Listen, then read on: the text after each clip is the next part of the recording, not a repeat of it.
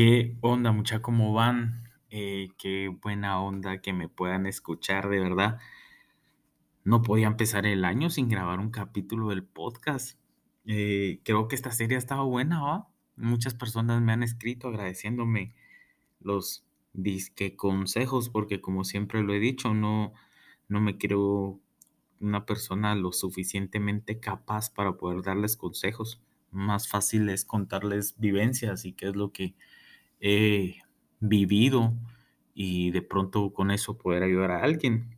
Eh, hoy le vamos a dar fin a esta miniserie de relaciones.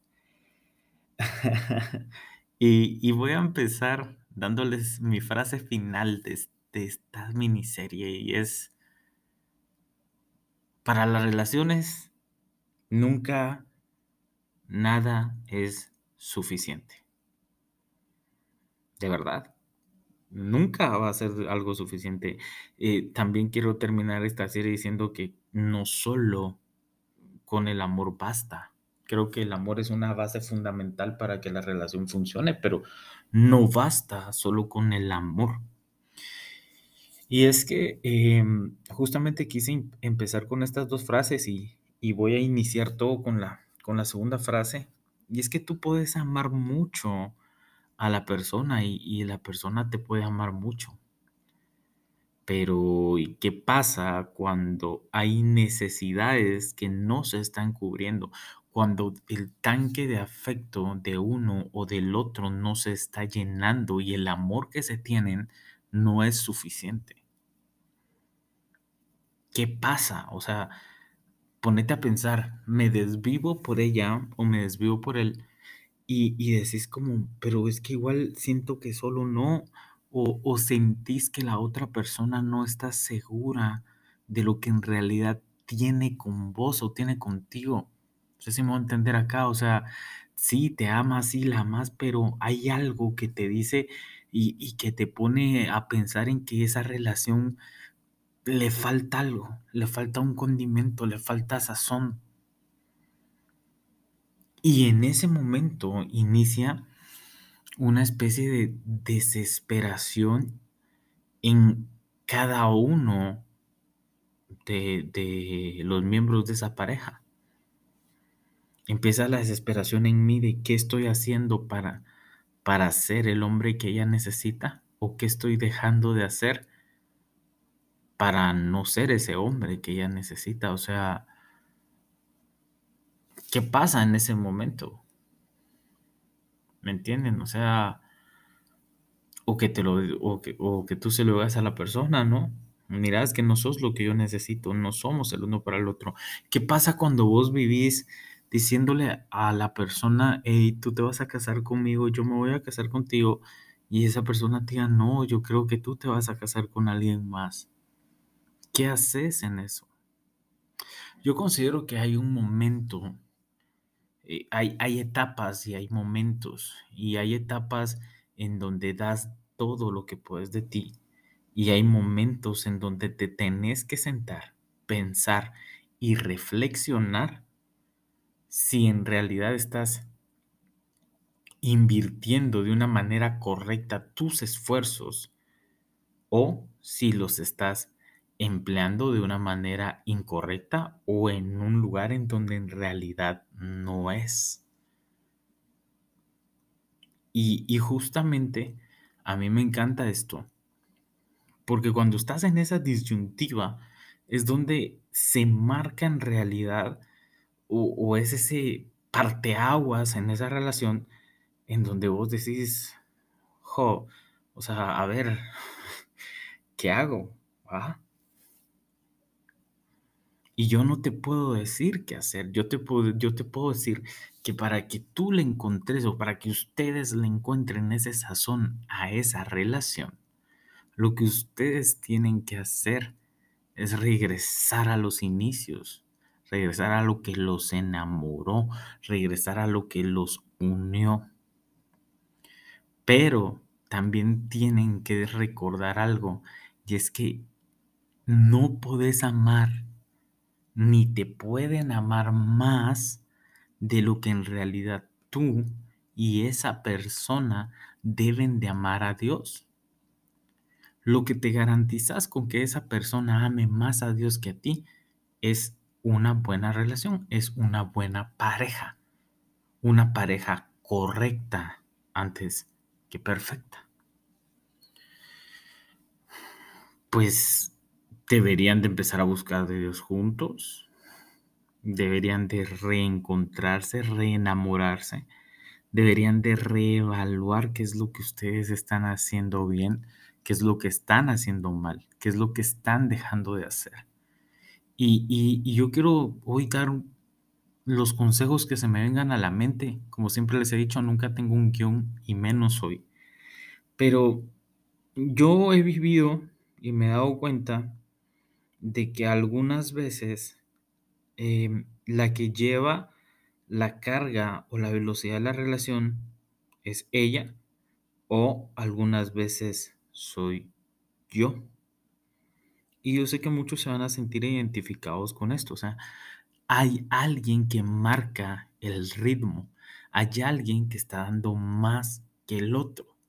Y eso no es del todo bueno.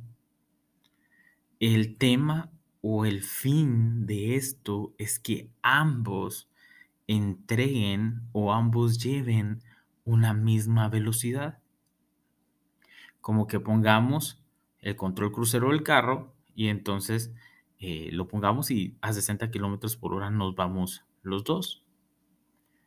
Es malo que uno o el otro te estén dando más porque uno o el otro se están desgastando más. Y todavía es peor cuando sentís que te desgastas y aún así no es suficiente lo que haces. Y tenés que tener claro, o sea, el amor te une, por supuesto amas a esa mujer, amas a ese hombre. Y, y, eso te va a dar las fuerzas para seguir adelante, para cumplir un año y un mes. Pero también tenés que entender que hay cambios que tú todavía tenés que hacer. Hay cosas que tú tenés que seguir modificando y creando. Porque el amar es una decisión que tú tomas. El enamorarte no. El enamorarte es un sentimiento, es algo que tú sentís, es algo que nace, es algo que brota. Por lo tanto, vos puedes estar amando a alguien sin estar enamorado de ese alguien. Y entonces, ¿qué hago? Pues lo que tengo que hacer es, si ya tengo la decisión y la convicción de que lo que yo quiero es amar a esa mujer a ese hombre, entonces tengo que trabajar en crear, modificar y hacer todo lo necesario para que esa relación no, como hubiera dicho Shakira, no fue culpa tuya ni mía, fue culpa de la monotonía, o sea, que la monotonía no llegue a esa relación. Y que entonces esa decisión de amar sea la convicción que te lleve a crear y modificar escenarios y situaciones para que los dos sigan estando enamorados o se vuelvan a enamorar. sé si me voy a entender acá. ¿Hace cuánto no tenés un detalle con ella? ¿Hace cuánto no tenés un detalle con él? Si sos la persona que está dando más en la relación en este momento, yo sé que necesitas una muestra de afecto, yo sé que necesitas que se sentirte valorado, yo sé que necesitas algo que te diga, hey, lo que vas bien, y sé que necesitas que eso venga de esa persona. Y si eres tú la que está dando menos, déjame decirte que la persona que está al otro lado está esperando algo, está esperando un incentivo para seguir. Recuérdense, nosotros vivimos de emociones, de sentimientos. O sea, cada situación que atravesamos nos llena o nos vacía nuestros tanques de afecto y el trabajo de nosotros es estar llenando constantemente el tanque de afecto del uno como del otro.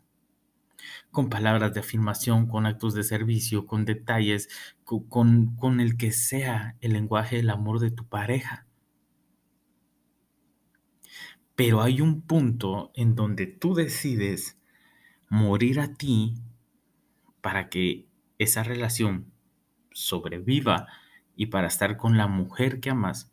Y hay un punto en el que tú tienes que decir, creo que ya di lo que tenía que dar, creo que ya toqué fondo y en realidad es mejor terminar. Las relaciones, amigos míos, tienen dos salidas. O te casas o terminas. No hay de otra. Solo no hay de otra. ¿Y qué querés tú con esa persona? Cris, ¿te querés casar con ella? Sí, sí, me quiero casar con ella. Ah, va, ok. ¿Podés casarte con ella? Considero que sí, me puedo casar con ella. Y ahora te devuelvo la pregunta a ti. ¿Tú calculas, eh, crees que te puedes casar con Cris, ejemplo? La respuesta la sabrás. Y, y ojo, que el nombre de Cris es ejemplo, pero tú pones el nombre de tu pareja. ¿Podés vivir con él? Sí, ah, va, ok. Entonces, tú tenés que hablar con tu pareja y decirle, mira, amor, yo me quiero casar con vos. Deja de decirme que no te vas a casar conmigo porque vos y yo nos vamos a casar. Porque así lo decidí, nada, es mentiras. Pero, pero hacerle ver también y brindarle seguridad de que, que es lo que vos querés con ella. Como les dije en capítulos anteriores no existe una pócima mágica, no existe una receta mágica como para, ah, ya la hice y ahora se enamoró y, y, un felices para siempre. O sea, no hay, no hay. Hay meses buenos, hay meses no tan buenos y hay meses malos. Pero la suma de esos meses, la suma de cada momento, de cada día, minuto, hora, segundo, centésima de segundo que tú vivís con esa persona, es la que te lleva a enamorarte, es la que te lleva a tener esa convicción de amar a esa persona. Amar el estar con ella. Amar los días sábados cuando ella llega a tu casa cuando la vas a traer para llegar a tu casa, amar los días entre semana que se ven. O sea, tenés, tenés, tenés que sentir esa emoción por verla. Tenés que sentir esa frustración cuando no la ves. Y ojo, que en esa frustración no se convierta después en un conflicto porque no se vieron. Si son como Cris, Cris hace conflicto normalmente por eso. Pero tenés que crear momentos, tenés que crear una seguridad en tu pareja. Tu pareja ya es segura, sí, pero de ella. Ahora le tenés que crear una seguridad, le tenés que plantear un panorama. No puedes enamorar a esa persona tapándole los ojos y sin decirle qué plan tenés y hacia dónde vas y cómo lo vas a hacer tenés que tener, aunque tal vez no has cumplido todo lo que le estás diciendo, aunque tal vez ni siquiera lo has empezado, pero en tu mente ya lo tenés que estar visualizando. En tu mente tenés que decir, yo te voy a construir una casa en donde te voy a hacer una media luna que va a estar aérea y que va a ser toda de vidrio y que vamos a ver el lago desde la habitación cuando nos casemos y que cuando hagamos el segundo nivel va a ser igual ahí arriba y tenés que llevarla a ella, tenés que transportarlo a él, a que ellos vivan lo que tú estás viviendo, a que ellos sientan esa emoción que tú estás sintiendo, porque eso a ellos les va a traer seguridad, a ellos les va a decir, ah, ok, él se ve en un futuro conmigo, ella se ve en un futuro conmigo. Pero si vos los, los traes solo viviendo en el día a día, no estás dando una certeza de que lo que querés o el fin que tiene la relación que tenés sea el llegar a un matrimonio, Por lo tanto, el mensaje subliminal que le estamos trasladando a la otra persona es, voy a terminar contigo. Tú no eres la persona para mí. Y si tú ya estás en el punto en el que decís, es que ella no es la mujer para mí, es que él no es el hombre para mí, déjame decirte entonces mejor termina. Porque no tiene razón de ser ya esa relación. No seas injusto con él o con ella teniéndolo allí solo porque sí. Y tampoco estés con esa persona solo por lástima, solo porque no querés que sufra cuando lo dejes. Es mejor sufrir porque terminaron a sufrir porque están contigo por lástima o porque estás con alguien por lástima, porque esa relación no va a funcionar. Tarde o temprano se podrán casar, pero te vas a arrepentir el resto de tu vida. Hoy quiero terminar este capítulo que espero que te haya servido diciéndote, si ya hiciste la mayoría de cosas que hice, hay muchas cosas más que hacer, por supuesto, pero si ya estás en un punto en donde sentís que no sos correspondido, en donde sentís que ya no, ya no hay más que hacer, te quiero invitar a que puedas cerrar tus ojos, que puedas orar, que le puedas decir a Dios, hey, estoy haciendo todo según yo más o menos bien y siento que esto no funciona. Entonces necesito que tú me des sabiduría y me digas, ¿me quedo acá o no me quedo acá? Tan fácil como eso. ¿Y por qué te mando a cerrar tus ojos y orar? Porque el único que sabe los planes que tiene para ti y que son de bien y no de mal es Dios. El único que te quiere ver bien además de tu familia, porque nosotros mismos nos queremos ver bien, pero no sabemos cómo pero el que sí tiene el panorama completo es Dios. Entonces anda con Él. Ponele en sus manos tu relación. Ponele en sus manos tu corazón, el de tu pareja. Yo recuerdo que hace un tiempo, años atrás, yo le dije a Dios, Dios, mira, si ella no es para mí, quítamela y que no me duela. Solo no pasó. Sí me la quitó, pero se me dolió. y entendí que yo tengo también que entender, valga la redundancia, que hay procesos en mi vida que van a pasar, que me van a doler, pero que también es necesario vivirlos. Por último, les quiero contar que la siguiente temporada vamos a estar hablando un poquito de lectura, vamos a estar hablando un poquito de, de política, vamos a estar hablando un poquito de todo. voy a hacerlo un poco más como no tan encajado a algo. Em, quiero hablar de todo lo que se nos vaya ocurriendo. Y les quiero contar que estamos leyendo en, el libro, estamos leyendo en el club de lectura el libro de Daniel Javid. El libro se llama Inquebrantables. Y, y encontré una frase en ese libro que a mí me encanta, que a mí me vuela la tapa de los sesos. Porque en realidad, si ustedes vienen hoy conmigo y me dicen, Chris, mencionado, decía algo que detestes, y yo es a las personas copionas, a las personas que no son únicas, a las personas que no tienen sus propias ideas, a las personas que tratan de sobresalir haciendo algo que ya hiciste o que alguien más hace. O sea, a mí eso no me gusta. Yo siempre he sido de la idea de que Dios me dio una esencia y que yo voy a ser bueno en algo y no porque eh, Isabel ejemplo, es buena en algo, yo lo voy a copiar para ser como ella. Entonces, la frase dice, protagoniza tu propia historia. No la copias de carbón de otros pasos. Y te quiero dejar con eso. Sé tú mismo, sé original. Deja de copiar. Viví a tu manera, crea a tu manera. Ten la fe que tengas y vivila de la forma que tengas sé genuino, sé nuevo, sé auténtico, porque Dios te mandó a hacerlo, no a hacer una copia barata de alguien más. Así que pasen un lindo día.